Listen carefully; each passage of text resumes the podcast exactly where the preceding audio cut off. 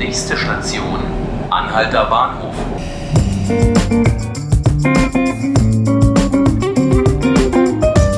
Hallo, hier sind 5 Minuten Berlin, der Tagesspiegel Podcast. Mein Name ist Ruth Ziesinger und hier bei mir ist meine Kollegin Madeleine Habach, Autorin des Leute-Newsletters Neukölln des Tagesspiegels. Hallo Madeleine. Hallo Ruth. Sie haben es ja wahrscheinlich schon gemerkt, jetzt in den Sommerferien stellen wir in loser Folge die zwölf Berliner Bezirke vor und dazu eben auch unsere zwölf Leute-Newsletter zu den zwölf Bezirken. Und heute ist Neukölln dran. Liebe Madeleine, diese Woche wird heiß. Es ist Urlaubszeit und alle, die in der Stadt bleiben müssen, kannst du jetzt vielleicht erfreuen mit einem Ferientipp für Neukölln, was man denn Schönes im Bezirk machen könnte. In Neukölln bieten sich ja tatsächlich viele Sachen an. Ich persönlich würde eher abraten von den Schwimmbädern, weil die natürlich mhm. sehr voll sind, immer bei den Temperaturen. Stattdessen natürlich das Tempelhofer Feld, was wir direkt ums Eck haben, oder der Britzer Garten, wo zum Beispiel auch ein großes Ferienprogramm stattfindet mit einem Lehmdorf, wo man mit den Kindern hingehen kann, die dann basteln können, die aus Lehm irgendwelche Sachen konstruieren können und halt viel über Handarbeit lernen können. Oder auch in die Hasenheide, in den Tierpark. Da gibt es ja auch einiges, was man da machen kann. Neukölln ist ein Bezirk, der vor allem über seine Klischees bekannt ist. Da denkt man einmal an den Hipster und an die ganzen wild gewordenen EasyJet-Touristen, die durch den Bezirk rasen. Auf der anderen Seite hat man die Rütli-Schule im Hinterkopf und den Integrations-Hotspot, den seinerzeit Heinz Buschkowski in die Medien gebracht hat. Wie sieht es denn aus deiner Sicht aus? Wie viel von diesen Klischees entsprechen auch der Realität und was ist einfach auch schlicht und einfach Klischee? Also ich glaube, viele Klischees haben tatsächlich durchaus einen wahren Kern. Gerade in Neukölln ist es halt so, dass der Bezirk auch sehr gespalten ist. Wir haben den Norden nördlich der Ringbahn, der sehr stark in den letzten Jahren Zuwachs bekommen hat von jungen Familien, von sogenannten Hipstern, von Studenten auch.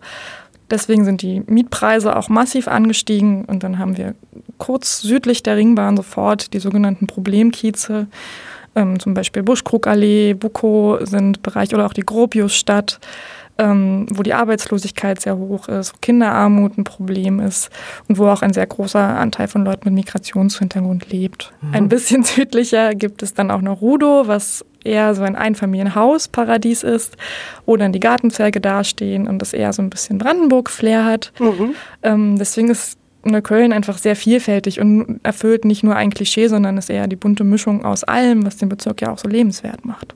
Welches Thema ist denn für dich beim Newsletter-Schreiben besonders wichtig im Bezirk?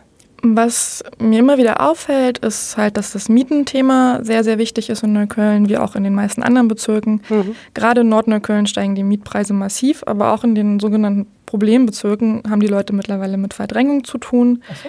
Viele Mieten, viele Wohnungen werden auch gerade durch die räumliche Nähe zum Norden Neuköllns umgewandelten Eigentumswohnungen. Da sind viele Leerflächen noch, wo jetzt viele Neubauten drauf entstehen, die dementsprechend die Mietpreise hochziehen. Es entsteht ein großes Neubauprojekt gerade auf den Bukower Feldern, wo auch noch diskutiert wird, wie hoch der Anteil an Sozialwohnungen da sein soll. Gleichzeitig kommen da dann auch Asylbewerberunterkünfte hin, ähm, was dann auch wieder zu sozialen Spannungen führt, durchaus in der Bevölkerung.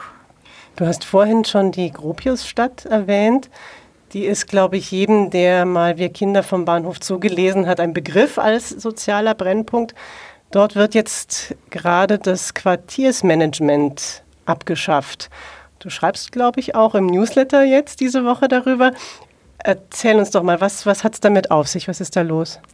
Ähm, genau, offenbar ist es so, dass der Senat plant, das Quartiersmanagement abzuwickeln.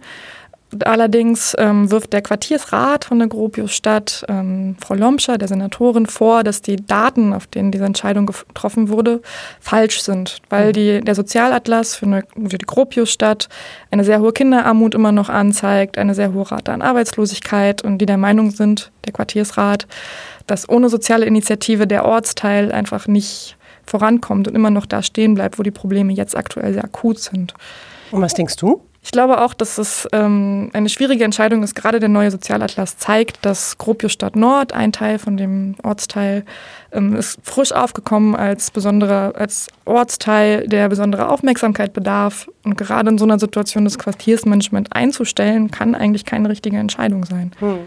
Wenn jemand denkt, er hätte jetzt, er oder sie hätte jetzt ein Thema für den Newsletter, wie kann er oder sie dich dann erreichen?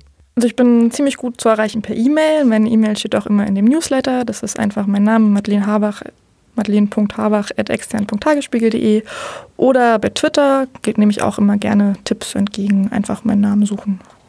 Madeleine, vielen Dank, dass du da warst. Gerne.